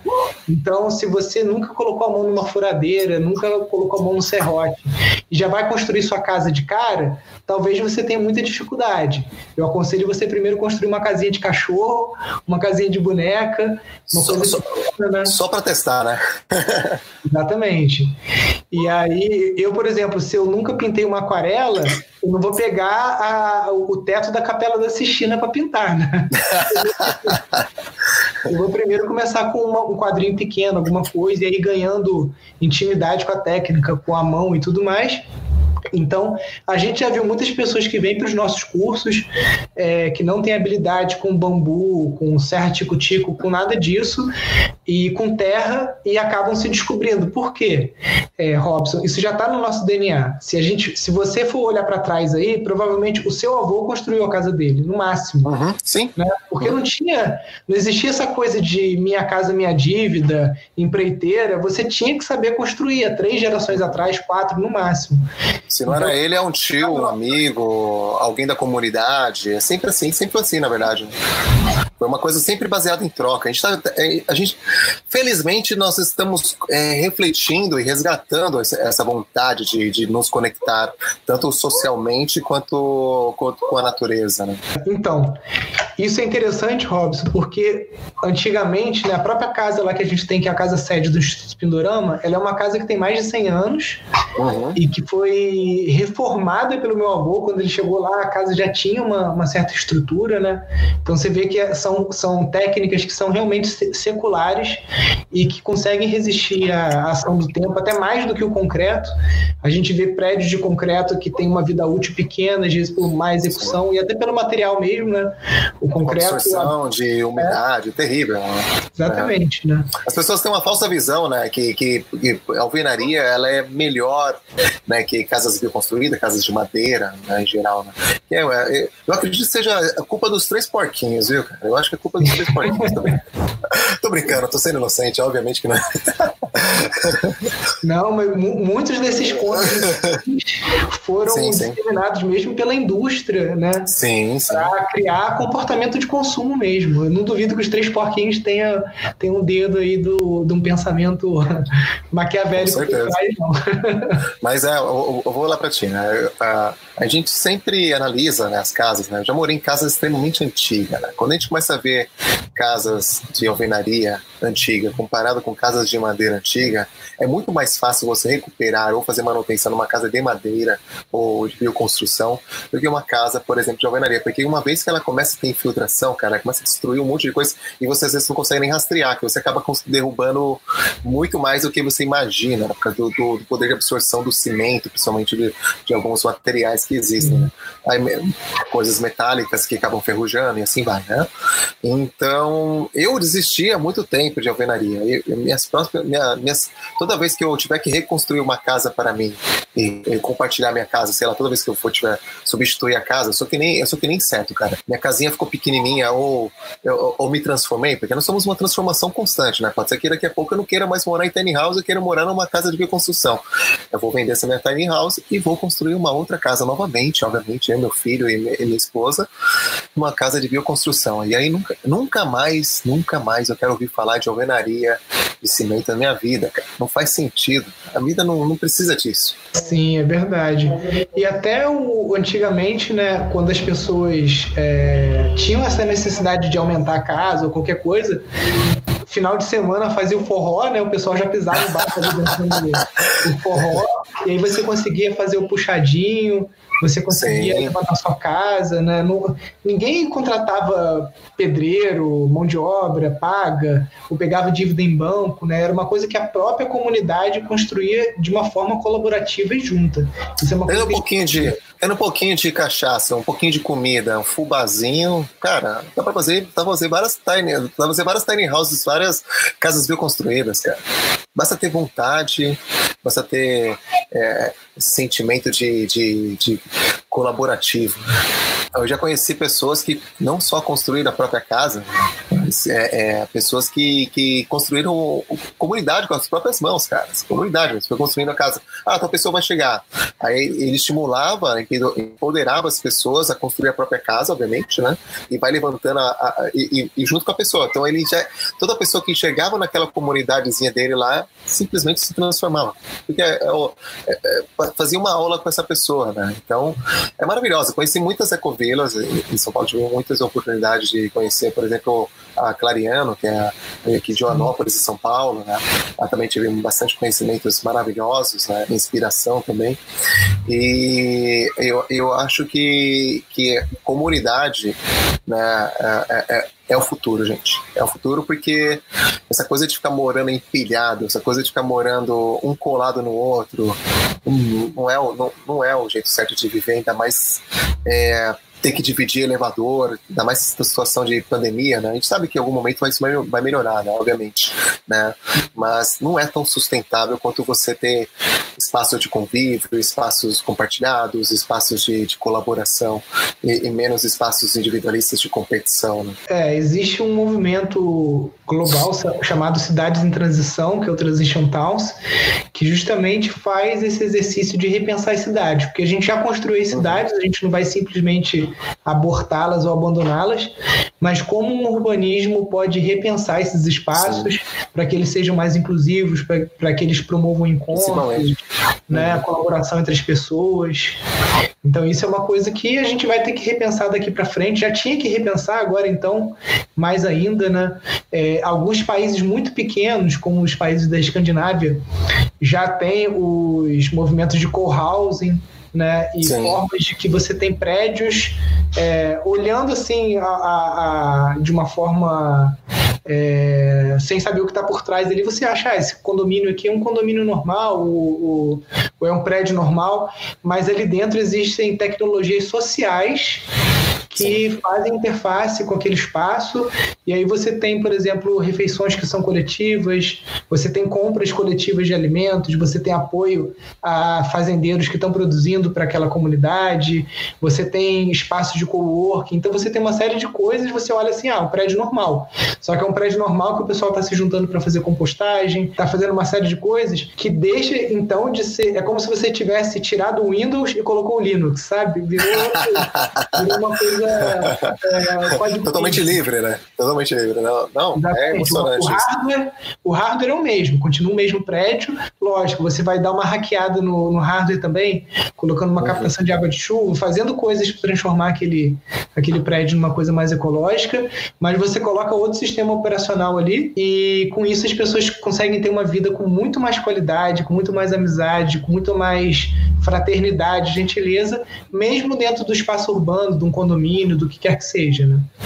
É, existindo bastante esse, esse, tipo de comunidade, a gente sabe que, por ser naturalmente inclusiva, a gente sabe que todas as idades, faixas etárias vão ser assistidas, né? Uma das coisas, um, um, segundo projeto que eu tenho após esse projeto de tiny house colaborativa, que é o projeto social, né? Que é fo, focado em camadas mais, mais baixas e, e situações de emergência também, né? Se a gente conseguir chegar, obviamente, nessas situações de emergência, que é o onde o teto atende perfeitamente, uh, a gente quer startar um outro projeto que é um projeto de comunidades para velhinhos, principalmente os velhinhos, porque infelizmente a gente sabe que os velhinhos são deixados de lado, principalmente num país como o nosso, em que ser velhinho é um desafio, né, cara? Né? Tanto dentro de uma família quanto dentro de uma sociedade como a nossa. Né? Robson, eu vou, só, eu vou só ativar ali o Instagram de novo para você entrar lá. Claro, claro. Para a gente se despedir, né? É, vou jogar algumas perguntas aqui também que o pessoal está fazendo. Vou jogar uma para você aqui. Robson Lunardi, estilo de vida dessa cultura das tiny houses, pelo que entendi e tenho visto, cresceu muito nos últimos anos com a crise imobiliária. Perfeitamente. É justamente o que a gente estava falando no comecinho, né? Por incrível que pareça, vocês não sabem disso, mas existem diversos campos. Aqui na América do Sul, nós somos bem desenvolvidos no camping, tá, gente? Deve ter fechado um monte dos campings nessa crise, obviamente. Deve estar fechando um monte, mas até um tempo atrás tinha diversos campings, cara. Encontro de motorhome era uma coisa assim que era a cada 15 dias tinha, tava tendo um, cara. Eu, eu, por incrível que pareça, foi uma das coisas que me incentivou bastante morar em tiny house, foi para ter participado nesses encontros de motorhome, né? Conhecido pessoas que vivem em motorhome e vivem em trailer, que tem bastante no Brasil. Segundo algumas pessoas que, que, que eu, eu, eu, participei desse, desses encontros, assim, falou assim, cara, existem no Brasil mais de 12 mil trailers e motorhomes, né? Sendo que parte dessa, gente, eles não sabem estimar quanto, mas eles estimam mais ou menos é, por volta de 5 mil morando né, nesse tipo de, nessa modalidade de moradia móvel, né? Então, Dá para dizer que falta estrutura? Não falta estrutura, na verdade está faltando pessoas, está faltando coragem para vocês aí, pessoal. Agora, é, é, uma das coisas que, que, me, que me aliviou bastante ter participado disso aí foi a questão de segurança, né? Porque eu e a Bel, nós vivemos numa, numa vida padrão. Vocês já sabem que é a vida que, que é a famosa corrida dos ratos, né? Então, a gente era bombardeado pela televisão. Então, a gente sempre achava que o mundo era muito perigoso. E o mundo é perigoso, né? Mas não é tão perigoso quanto a gente imagina que é. Obviamente, tem pessoas que são do bem, tem pessoas que têm boas intenções, pessoas que têm, têm má intenções, mas são muito poucas pessoas que têm má intenção. Né? E geralmente, quando você é uma pessoa do bem, você se acaba atraindo sempre pessoas do bem. Né? E, e, e aí acontece? Eu conheci essas pessoas e perguntei sobre essa questão de segurança. Cara, é bem simples, tem alguns protocolos simples que você deve seguir, né? E, e, e esses protocolos, se você fizer direitinho, você, obviamente, você tem uma ideia, né? Que ele falou assim: Rob, você já viu alguma notícia na televisão ou qualquer mídia social de roubo de, de trailer, ou roubo de motorhome, ou assalto de trailer, assalto de motorhome? Então fica tranquilo, vai lá fazer sua casinha e, e tira, sua, tira suas próprias conclusões. Foi basicamente isso que eu acabei ouvindo e falei para Bel: é, Bel, a gente tem que fazer e tem que viver essa vida móvel. Espero ter respondido sua pergunta, garoto. É, o Robson, e uma coisa que a gente sempre conversa aqui também, né, é que hoje em dia a vida ela tem outro ritmo. Então, você, é, isso até vários economistas falam que hoje você investir em imóvel é, pode ser uma roubada, né, principalmente imóvel urbano por conta de especulação. Investir num sítio onde você, ah, vou comprar uma terra que tem água, vou estar buscando uma autossuficiência, vou ficar ali a vida inteira, tananã, pô, isso, é, sem dúvida, eu acho um ótimo investimento mas você tem um trabalho no Paraná. Aí você foi lá e construiu, comprou uma casa no Paraná. Daqui a pouco aquela empresa ou te demitiu ou te despachou para uma outra cidade. Então você não tem essa essa mobilidade, né? Então a... exatamente, por. Só, pra, só complementando o que você está falando, basicamente, assim, a, gente mora de maneira colaborativa, para você ter uma ideia aqui onde nós estamos morando hoje, né? A gente, como é que a gente ofereceu para poder, o que, que nós oferecemos em troca para poder morar aqui? A gente ofereceu pagar, por exemplo, a conta de água e luz da, da, da dona desse terreno, né? Porque não existe aluguel de terreno aqui no Brasil. Se você for pensar assim, em termos formais, só existe os campings, né? Os, os RV parkings, né? Que é o é, veículos recreativos, lugares para você estacionar, motorhome, essas coisas, ou estacionamentos, ou você ter o próprio terreno, né? E, e, então o que acontece? Como é que você faz isso? Você vai conversando. Então você se estimula você conhecer pessoas, pedir indicações de pessoa. Então, para você ter uma ideia, né? A, a gente está procurando terreno para o pessoal da Toca Turquesa. A Toca Turquesa é outra tiny house que nós estamos construindo e, e dando apoio para entrar no movimento tiny house aqui no Brasil. Então, já está procurando lugar para ficar. Então, a gente conheceu algumas pessoas, sei lá, uma professora, uma pessoa que tinha uma pousada. Essa pessoa vai indicando para quatro pessoas, cara, é uma rede, para incrível que pareça. É uma, vai ali, cinco pessoas, mas é, cada um desses cinco pontinhos aqui, opa, indicam mais outros cinco pontinhos, e aí vai, cara. Você vai conhecendo tantas pessoas, e tantas pessoas maravilhosas, cara. São pessoas que, que acabam abrindo sua própria rede de, de, de, de, relacionamento, né? Obviamente você acaba conhecendo pessoas maravilhosas, mas também abre possibilidades, não? De financeiras, de negócios, de, de, de colaboração, né, gente? Então, por exemplo, aqui a gente foi conversando, conversando, conversando na cidade, numa, nesses bate-papos de, de trocar conhecimento e falando sobre o nosso estilo de vida, uma pessoa falou: ah, tem, tem uma pessoa que, que é, pensa que nem você, você podia conhecer tal pessoa. Aí fui conhecer o, o, o neto dessa pessoa e, e tá aí, ó. Ofereceu um terreno para a gente ficar. Olha que maravilhoso. Um terreno maravilhoso, tem um lago lindo aqui na minha frente e é um, é um dos poucos terrenos na cidade do interior que tem árvore. Porque não sei se você sabe, o pessoal do interior adora derrubar árvore para botar boi, né? Adora derrubar árvore nas cidades. Por exemplo, nós temos uma avenida aqui no centro da cidade que tem árvore. Nunca vi uma avenida que não tem árvore, não tem sombra. A única sombra são cimentos, são casas, são negócios, são comércios. Então é, é uma cidade triste do ponto de vista de verde, mas é uma cidade maravilhosa por ser pequena e e, e, e, e ter esse, esse, esse lado, esse, essa colaboração, essa competição um pouquinho menor do que numa cidade grande, por exemplo. Legal. Robson, você sabe indicar algum site aqui para a Caterine, para o pessoal que está assistindo, sobre o movimento de campings, trailers, tiny houses? Macamping. Macamping para trailers e motorhome e para tiny houses só tem o nosso, que é o pésdescalços.com.br, tá bom? Então, sobre o movimento tiny house, pésdescalços.com.br e está nascendo um agora que é o tocaturquesa.com.br, tá bom? E logo mais vai surgir aí o projeto colaborativo, que não tem o nome ainda. Aliás, o Flávio que fez a pergunta do, do, do metro quadrado, que participa com a gente lá no grupo também, tá? Legal. Ah, legal. São esses dois. Esses dois que a gente indica são muito bons. Macamp é excelente, ó. Muito aprendizado. O Flávio até fez uma outra pergunta aqui, né? Não, é... Flávio, aí de novo. Como encontrar as pessoas que queiram fazer essa mudança, né? Flávio, isso aí é, uma, é um grande estudo antropológico, né? Porque o que se observa mundialmente é que ecovilas que possuem uma cola em comum, elas são mais longevas. Então, por exemplo, e eu não estou falando aqui que é concordo, discordo, não. Estou trazendo só para você um dado, um fato, uma estatística, uma observação de pessoas que estudam ecovilas aí há pelo menos é, 40, 50 anos. O primeiro ponto é ecovilas que têm como essa cola que une as pessoas alguma base espiritual, elas tendem a resistir mais ao longo do tempo. Famosa é, essência.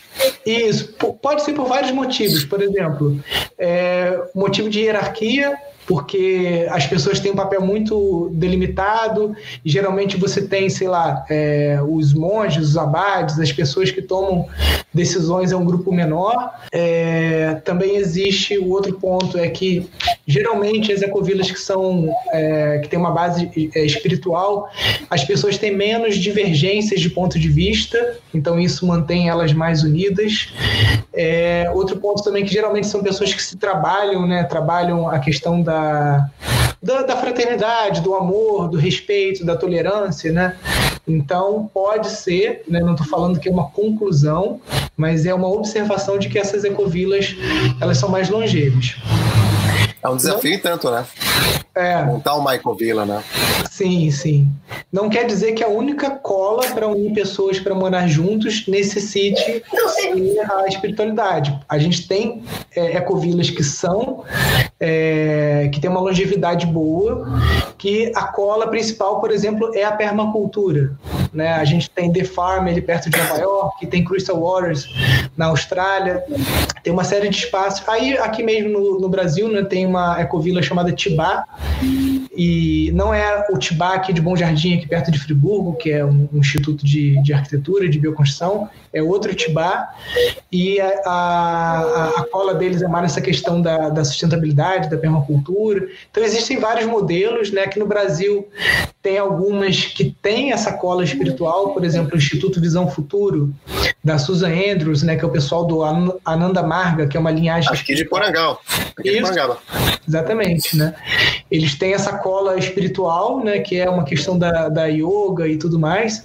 Uhum. Então, eu tipo assim, colocar um anúncio, vamos montar uma ecovila no Facebook, eu acho que pode ser um primeiro passo, mas é como se você tivesse direcionado um canhão que você está falando com muita gente. Então, se você, por exemplo, dentro de um grupo do Facebook, que é um grupo de veganos, aí você fala, gente, vamos montar uma ecovila. Você já está tá mais porque você está querendo montar uma ecovila com pessoas que têm como principal é, objetivo, não consumo de carne animal, de derivados de animais, uma certa militância. Então, talvez isso tenha um, um afinamento maior. Né? Então, acho que o primeiro passo é você pensar em qual é a cola. É...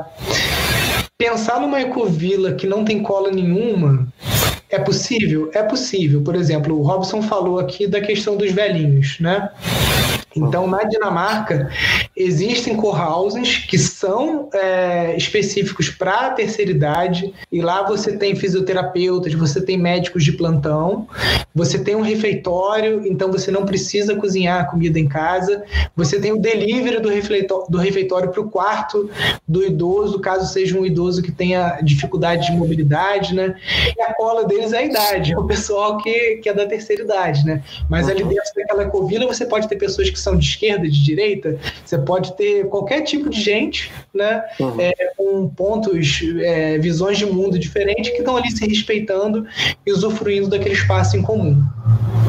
É, mesmo, mesmo co-housing, né, é, precisa ter um pouquinho de alguma, alguma regrinha, algum, alguma segmentação, né, para que as pessoas possam ter similaridades e, e, consigam se agregar, né. Não pode ser 100% igual, senão não tem conhecimento diferente, né, mas, mas que tenha algum, algum pequenas, pequenas intersecções para que não tenha também conflito, né, são, são muitas pessoas que pensam muito diferente, mas a gerar conflito, né, polos muito opostos, por exemplo, né. Exatamente. Deixa eu ver aqui se tem mais alguma pergunta interessante. Eu concordo com a Tânia, viu? Eu sou fã de permacultura, então sou suspeito. Deixa eu botar mais uma aqui. Tananã. Eu vou responder uma que ficou lá para cima, que é do Maurício. Ele fez duas perguntas aqui. é, sabendo se há possibilidade de você fazer interface entre a alvenaria e a bioconstrução. Então, Maurício, isso acontece de várias formas, né? Uma que você especificou que, ah, eu já tenho uma casa de alvenaria, eu quero fazer uma ampliação. É possível fazer com bioconstrução? Uhum. Sim, é possível. É, você tem que ter certos cuidados, justamente como você falou aí nas juntas, né? Se você vai fazer união de paredes, você existem técnicas específicas para você fazer isso. É possível, você vai reduzir o custo. A gente já tem experiências também de uma casa que é de alvenaria e você está rebocando ela ou emboçando com emboço de barro ou está pintando com gel tinta ao invés dessas tintas tóxicas que são vendidas comercialmente. Né? Então, isso é, sem dúvida é possível. E também uma casa de bioconstrução ela pode utilizar coisas da alvenaria. Vou dar alguns exemplos aqui. Por exemplo. O cimento, né? Sim, se você está construindo num local e que o, o terreno ele é um terreno de brejo, que é muita argila. Então, às vezes, você, para fazer a bioconstrução, você vai ter que fazer sapatas, fazer uma fundação convencional, só que dali para cima você vai estar tá fazendo a tua bioconstrução e vai estar tá reduzindo o teu impacto ecológico. Outra possibilidade também, que é muito comum, é, são as casas de taipa de pilão, né, e que a cobertura acaba sendo uma laje de concreto mesmo, e, e por cima dessa laje de concreto você faz o teto verde, só que toda a, a, a, a parte estrutural né, que a taipa de pilão é uma técnica estrutural, você está fazendo só com barro e com isso você está economizando cimento, ferro, uma série de materiais que tem um impacto ecológico muito elevado. Né? Então, é possível sim. Isso é por conta do peso ou porque é por conta da impermeabilização? Desculpa essa pergunta. É, por que, que a, a pessoa opta por fazer um telhado de alvenaria para fazer um teto verde, por exemplo? Qual, é a, qual é a situação que, que, que, faz com que a pessoa opte por, por isso? É uma questão estrutural? É uma questão de impermeabilização? Impermeabilização é uma questão de custo? O que, que é? Então, Robson, isso aí na verdade eu acho que é uma questão mais de ignorância. Porque as pessoas elas ignoram às vezes outras técnicas ou outros materiais e elas acabam optando por aquilo que elas sentem seguras, porque veem que é o, o que as pessoas mais utilizam, então acabam caindo na laje. Né? Aqui no Instituto Pindorama a gente tem vários tipos de telhados, o único telhado que dá infiltração é a única laje que a gente tem. Entendeu? Então, tipo assim, o teto, o teto verde, é, para quem não conhece a gente, a gente está vindo pela, pela rede do Robson, ou está caindo na live pela primeira vez, dentro do nosso canal do YouTube, do Instituto Pindorama, tem uma, uma playlist chamada Zona Zero, que Zona Zero é o centro de atividade na permacultura que é a casa. E lá tem um capítulo que eu falo do teto verde, eu mostro as fotos. O nosso teto verde é feito com tábua de madeira, bambu, e por cima dessa tábua de madeira a gente coloca uma lona, que aí é uma lona que tem uma garantia de 100 anos, né? Ela é feita de vinil e com isso ela consegue resistir à ação do sol, ela, ela consegue ter uma, um estanqueamento alto, consegue segurar água, né? Então é muito. Eu não, não trabalho com laje, nenhuma casa aqui do Pindorama, tirando esse escritório nosso que tem a laje, que é o único que dá problema. É, as outras casas todas, mesmo quando tem dois andares, a gente trabalha com assoalho e algum isolamento acústico entre o primeiro e o segundo piso, né? Mas a gente não trabalha com laje aqui quase que em hipótese alguma nenhuma. Né? Basicamente, só em áreas molhadas, né? tipo banheiro, a gente trabalha com laje, porque acaba sendo mais prático e barato você trabalhar com a laje para fazer o piso do banheiro, mas tirando isso, a gente eh, geralmente não trabalha. Muito bom, muito bom. Vamos ver aqui se tem mais alguma coisa para a gente também já começar a concluir, né? Estamos com uma hora e vinte. É, tem papo para cinco horas, né, gente? A é. sabe disso. Ó, a Gabriela fez uma pergunta interessante aqui, né? O que, que a gente acha do container como base para uma casa ecológica? Eu vou falar um pouquinho, depois eu jogo para você, Robson. Pode falar. As experiências de amigos que me relataram trabalhar com container é, não foram muito felizes, porque é,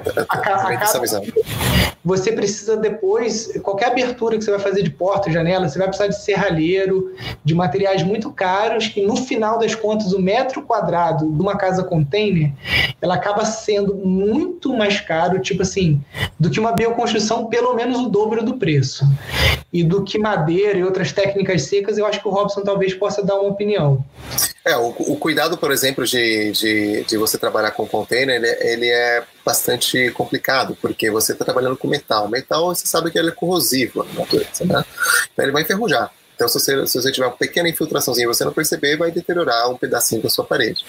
É, outra coisa que também eu não, eu não, sou muito fã, porque, é porque você tem que trabalhar muito na questão de isolamento, né? Então, se você tem, por exemplo, um casa container no frio, ele vai congelar. Se tiver no calor, ele vai estar no, vai estar no quente. Se você fizer um isolamento meia boca, você vai passar calor e você, vai, você não vai ter uma eficiência energética. Então, eu sou totalmente anti casa container. Eu, eu queria muito ter uma casa container, mas hoje eu não sou muito a favor. Até porque porque agora a, a, a, os containers que estão sendo vendidos hoje estão sendo construídos, né? boa parte deles, né? porque os containers mais baratos, principalmente que é abaixo de, de 10 mil reais, com certeza isso aí são containers construídos, não são mais containers de, de por exemplo, de lixo, né? container que vai ser reaproveitado. Né? Os que são reaproveitados tem que ter baixa fiscal, né? para dar baixa fiscal tem que pagar imposto. E o cara vai vender um pouco mais caro. Então, para vender um pouco mais caro, as pessoas também têm, não têm dinheiro. Então, o cara vai estar lá, puta, eu preciso comprar uma casa barata. Puta, casa container é 30 mil reais, 20 mil reais. Eu acaba comprando uma casa container, entendeu? Ele não vai nem pensar no que. que até porque às vezes ele não, não tem nem consciência do, que está por trás disso, né? Então eu, eu tenho meu pé atrás com o container. Eu já fui muito fã, mas eu, hoje eu tenho esse pé atrás com o container. É, vou responder rapidinho aqui o Eric também o, se o bambu é possível dentro da parede de alvenaria. O Eric, a PUC do Brasil, a PUC do Rio aqui, de janeiro, o professor Gavami, ele fez vários ensaios de laboratório mostrando que o bambu é, por exemplo, o bambu gigante, uma meia cana dele equivale a um vergalhão de meia polegada e ele pode ser utilizado dentro do concreto armado. Aqui no Instituto Pindorama a gente tem um radier de 80 metros quadrados que a gente fez ele todo com bambu e até hoje não apresentou nenhum tipo de trinca. Ele já tem oito anos, então já era para ter trabalhado, né, se fosse realmente trabalhar. É, existem vários países onde é permitido se construir prédios de até quatro pavimentos com o bambu no local do aço. No Vietnã é permitido, alguns países da América Latina são permitidos. Então, dá sim, você tem que ter alguns cuidados especiais com o tratamento do bambu. É, Aconselha-se também você transformar o bambu numa superfície rugosa. Então, algumas pessoas tipo passam um pouco de piche, jogam areia para ele acabar tendo uma aderência maior ao concreto. Embora uhum. a gente não tenha feito isso, e eu conheço também algumas pessoas que colocaram o bambu no concreto que não fizeram isso que a gente chama de bambu milanesa, né, que passar o piche e botar a areia, e também não tiveram problemas. Então, será é que uma... só se lixar ele não, já não resolve? Uma Pode pequena ser, lixada. Uma lixa bem grossa, é. né? Verdade uma só dar uma arranhada nele já é suficiente. Sem é. quebrar aquela fibra, aquela, aquela película externa, mas é só para dar uma, uma, uma arranhadinha. Exatamente. Então, acredito que então... certo. Teste, gente. Teste. Pega o bambu, vai lá, coloca cimento. Não fique, não fique esperando sair um estudo. Vai lá e faça você. Não faça uma casa, faça, faça uma casinha de cachorro, como diz o, o Nilson aí, né? Legal. Deixa eu ver se tem mais alguma interessante aqui. Vamos testar. E, e uma vez que testou, compartilhe esse conhecimento, por favor. Sim. Ó, os parabéns aqui. Deixa eu ver se tem mais alguma coisa. Vila para cristãos. É cristãos. Isso não sabe coisa, né? Deixa eu Grande ver. Marcelo. É, deixa eu ver se tem mais alguma pergunta aqui que eu tenha deixado passar. Ah, tem uma interessante aqui, Robson, que eu não tenho experiência. Vai falar. É, tiny house adaptada para pessoas com necessidades especiais, cadeirantes. Sim. Sim. Dá para você adaptar para cadeirantes, inclusive já existem quatro tiny houses muito bem conceituadas lá fora. Ainda não tem no Brasil, mas a gente, a gente sim considera, inclusive está no nosso projeto social, a possibilidade para pessoas com necessidades especiais, tá? Uh, eles utilizam rampa, porque é uma casa que começa a 60 centímetros do chão, sobre rodas, né, gente? Então, eles fazem rampa em Z, né? Ou colocam um elevador. Dentro da casa, aí é fácil, só você botar as coisas tudo na parede, de uma forma que ela consiga dobrar. O legal é você ver as tecnologias de multifuncionalidade. Inclusive, tem casa que até tem loft no superior para cadeirante. Às vezes a pessoa pode subir na cama, o elevadorzinho sobe lá pro alto, sobe lá pro alto, fica perto da estrela, sei lá, no, no telhado com uma clarabóia, por exemplo. Legal, Robson. Interessante saber que dá para. Dá para fazer assim. Isso, né? Pessoal jogando uns comentários aqui. Tananã. Bambu é um aço natural. Lindo. É, é o aço verde, né? É o aço verde, exatamente. Na verdade, o bambu ele é mais forte que o aço em algumas forças. Por exemplo, na tração, que é quando você puxa o bambu, ele é mais forte do que um cabo de aço. O, o Jorg Stan, que é um mestre aí do bambu, ele construiu a Green School lá em Bali, é uma obra que talvez você conheça. Ele fez aqui no Equador uma ponte que vence um vão de 50 metros e essa ponte é toda de bambu, toda de bambu, e passa até caminhão em cima. e é, aquele foi uma demonstração de força mesmo do bambu, que realmente é muito subutilizado ainda aqui no, principalmente aqui no Ocidente. Né? No Oriente a gente sabe que várias civilizações conseguiram é, é, colonizar grandes áreas e prosperar por conta do domínio das tecnologias do bambu, né? principalmente os mongóis, os chineses. Do lado de cá que a gente ainda não tem é, tanto trabalho assim com bambu, mas vem crescendo a cada dia. Ô, Nilson, e, e aí na Ecovila, vocês usam Sochugpan? Vocês têm alguma experiência com madeira queimada e, e, e tratada num óleo de linhaça, um óleo de tunguê, alguma coisa do tipo, né?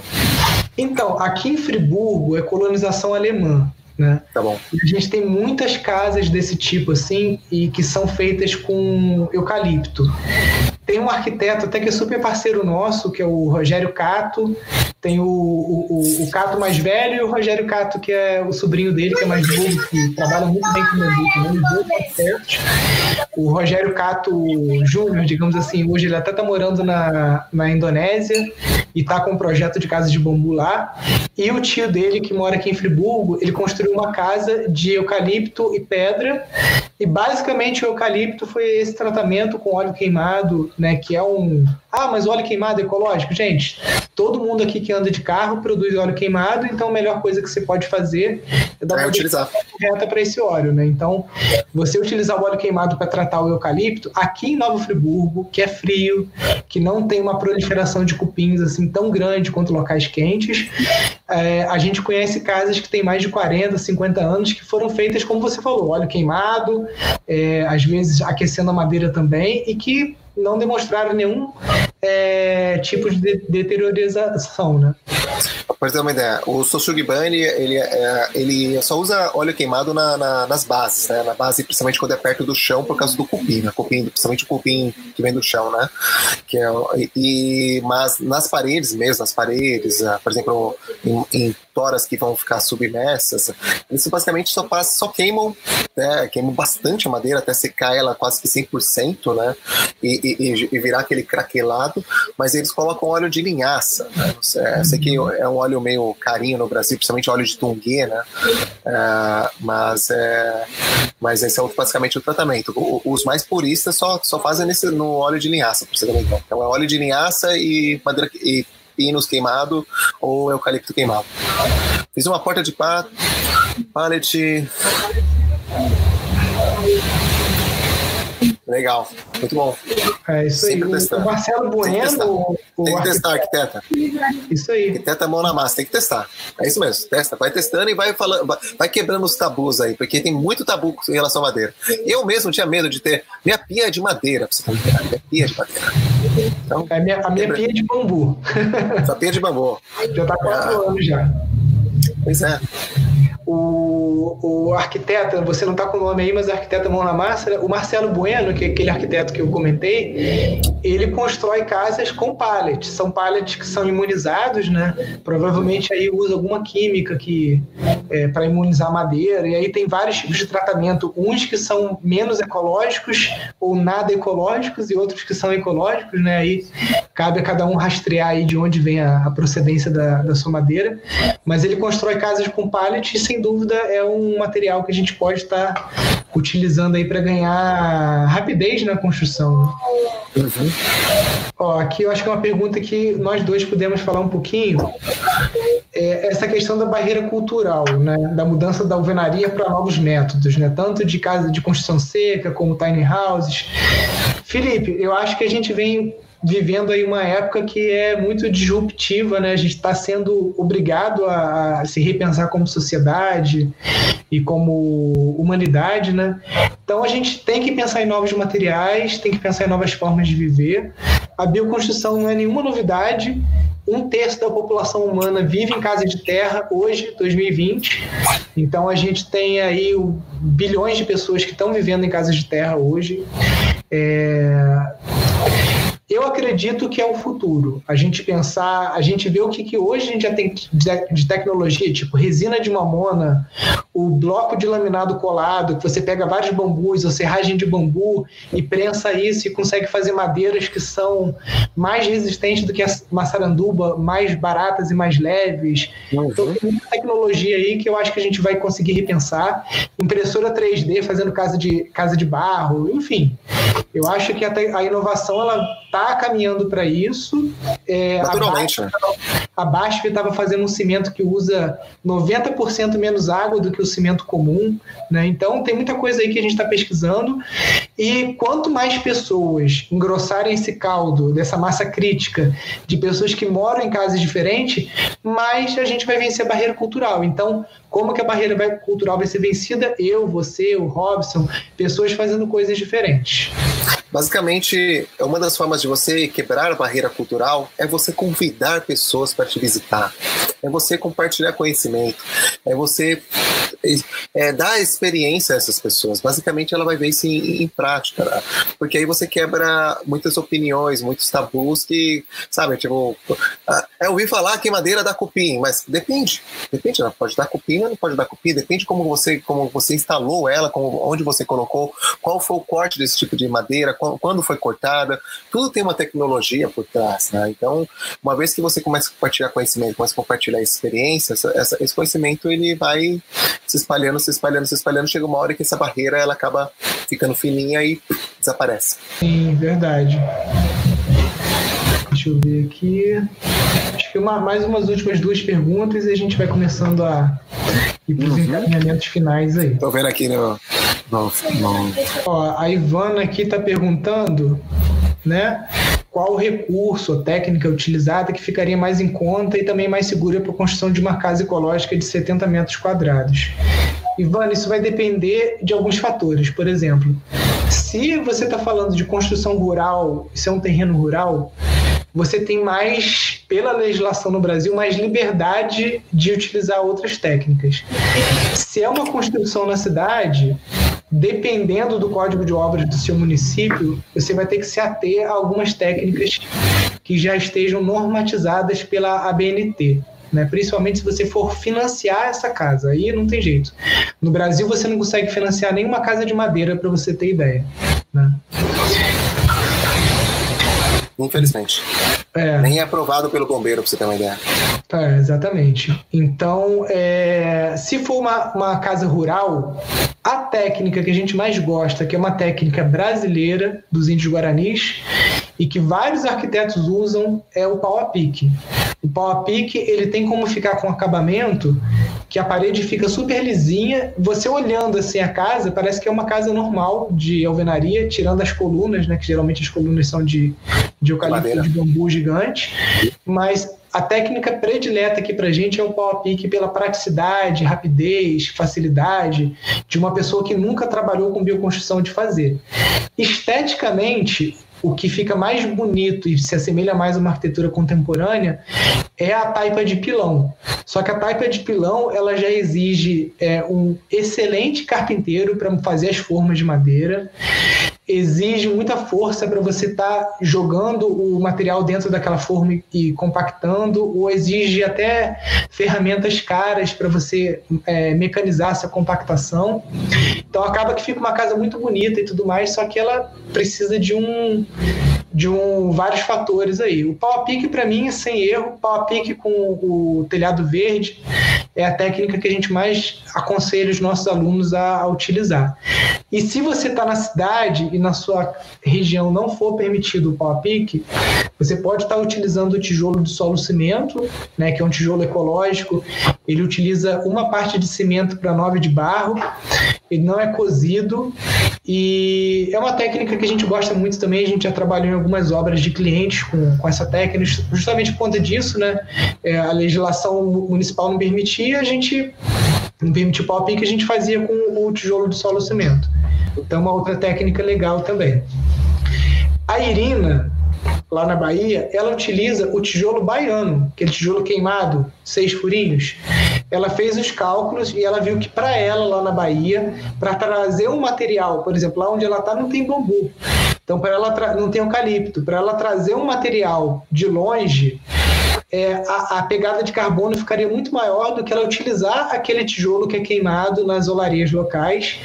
E ela reduz o, o impacto da queima, ela não utiliza cimento nas obras, então ela assenta esses tijolos com massa de barro e ela utiliza outras técnicas também na casa, como o teto verde, a captação de água de chuva, o banheiro seco, a energia solar. Então, a casa ecológica, mesmo que ela seja, por exemplo, você já tem uma casa de alvenaria, né? você não vai desmanchar a tua casa para fazer outra de bambu. Você vai pegar aquela tua casa, como a gente falou aí, vai mudar o sistema operacional dela, tira o Windows fora, bota o Windows, faz os hackeamentos dela lá, coloca uns plugins novos ali, coloca o, o, o algumas ferramentas que você mesmo pode fazer, algumas. É, alguns sistemas, né?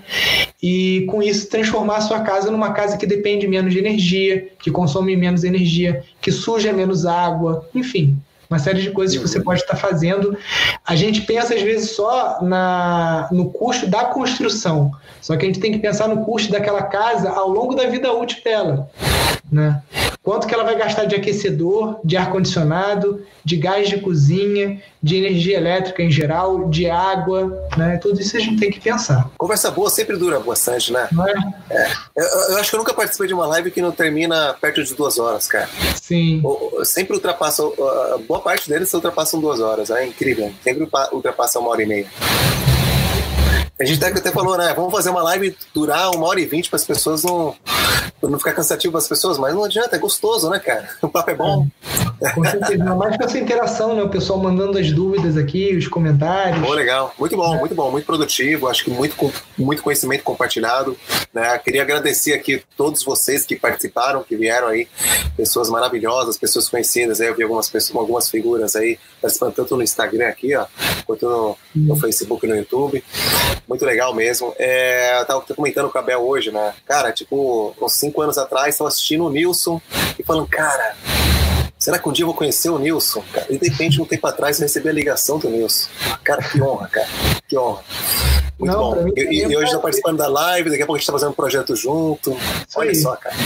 É, é um respeito. Muito, muito bom é um respeito mútuo, porque eu também sigo vocês lá no, no YouTube há muito tempo.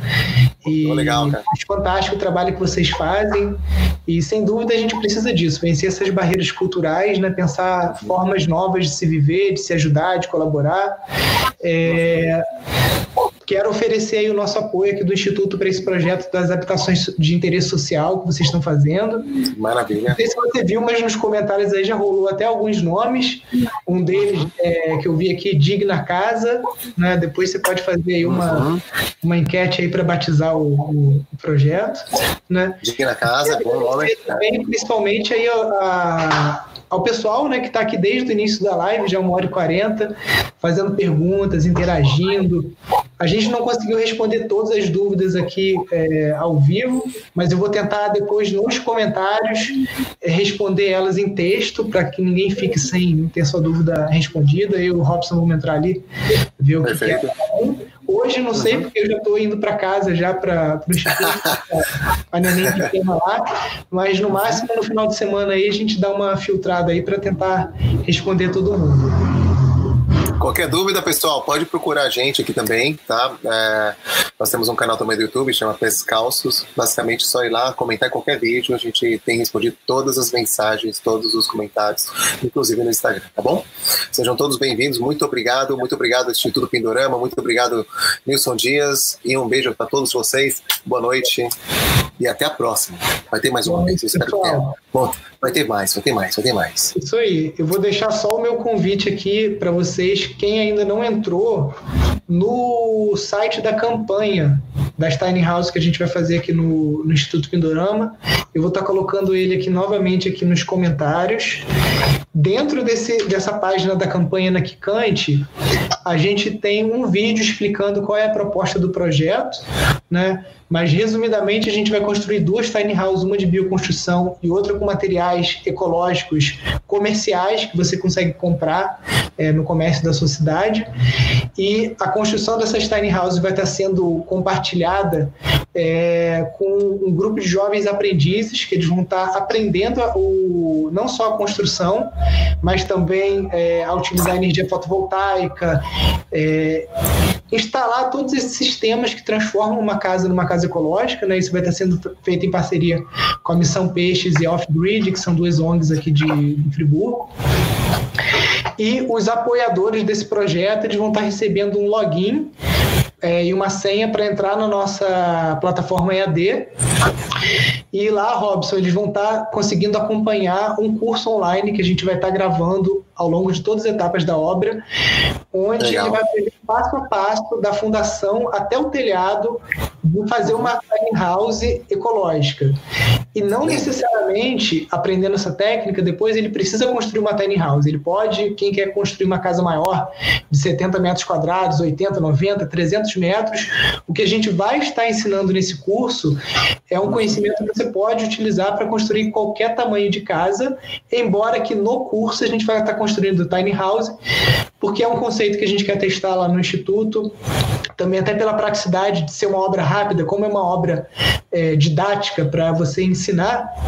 Se a gente fosse construir duas casas de 200 metros quadrados, essa obra ia durar alguns anos, né? Então a gente quer fazer isso rápido, em alguns meses, para que o pessoal tenha acesso logo ao material do curso, né? E também dentro dessa, dessa plataforma que já existe, né, que é o nosso site lá, a gente vai estar anexando também todas as plantas executivas, planilhas de custo, é, listas de fornecedores, para você que tem interesse em casas ecológicas e tiny houses, possa é, ou construir você mesmo ou estar tá compartilhando isso com alguma pessoa que vai te ajudar, né, algum mestre de obras, algum, alguém da sua família que já tem mais habilidade com construção, te ajudando aí você realizar o seu sonho de sair do aluguel, ou de construir uma casa num terreno, num sítio, de fazer uma parceria com algum grupo de amigos, né? Imagina que interessante você comprar um, uma terrinha e você conseguir construir ali quatro, cinco tiny houses, né, para você estar tá vivendo com amigos seus e estar tá, é, compartilhando, né, uma série de coisas. A vida co colaborativa e coletiva é muito interessante, né, Robson? Isso é um sonho. Esse, conhecimento que você está querendo compartilhar aí é o mesmo conhecimento que eu quero compartilhar e isso deveria ser matéria de escola. Né? A gente deveria aprender desde pequenininho conceitos básicos de, que, de como construir uma casa, o que é uma casa, por que é importante a moradia, o que, que é importante você considerar de valores importantes dentro dessa moradia. Essas coisas são tudo tem que, tem que ser compartilhado. Né? Isso aí não precisa ser uma faculdade particular, podia ser uma faculdade gratuita para todo mundo, um curso gratuito para todo mundo. Isso aí é, é, é conhecimento valioso, muito demais. Muito lindo, muito lindo. Muito lindo. Legal, Robson. Obrigado. Muito lindo. Então, eu agradeço mais uma vez, agradeço a Bel também que está aí ouvindo. Tá ali embaixo. A, live lá embaixo. Aqui a Thaís uhum. também está aqui me esperando até agora, que é a. Tá, tá falando assim, vai, corta logo. É, agradecer também meu irmão e minha cunhada que estão lá em casa tomando conta da neném, para a gente poder estar tá aqui na cidade fazendo essa live. É. é embaixo tá o, João, tá o João Pedro e a Bel assistindo o filme. Isso aí. Pessoal, obrigadão, Robson. Valeu. Obrigadão. Não, pessoal. Até uma próxima live aí. Obrigadão. Um abração, pessoal. Tchau, pessoal. Até a próxima, pessoal. Tchau, tchau. Valeu. Tchau, tchau. Se você quiser enviar suas dúvidas ou fazer comentários, participe das lives toda quinta-feira às 18 horas.